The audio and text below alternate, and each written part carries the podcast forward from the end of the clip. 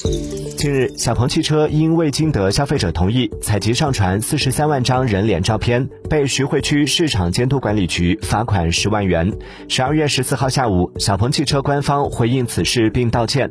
据了解，小鹏汽车在回应中提到的第三方供应商优洛克是一家成立于二零零九年的人工智能公司，主要提供人脸识别、人性检测等技术服务。在今年央视三幺五晚会中，优洛克就曾被曝光违法收集人。联系信息。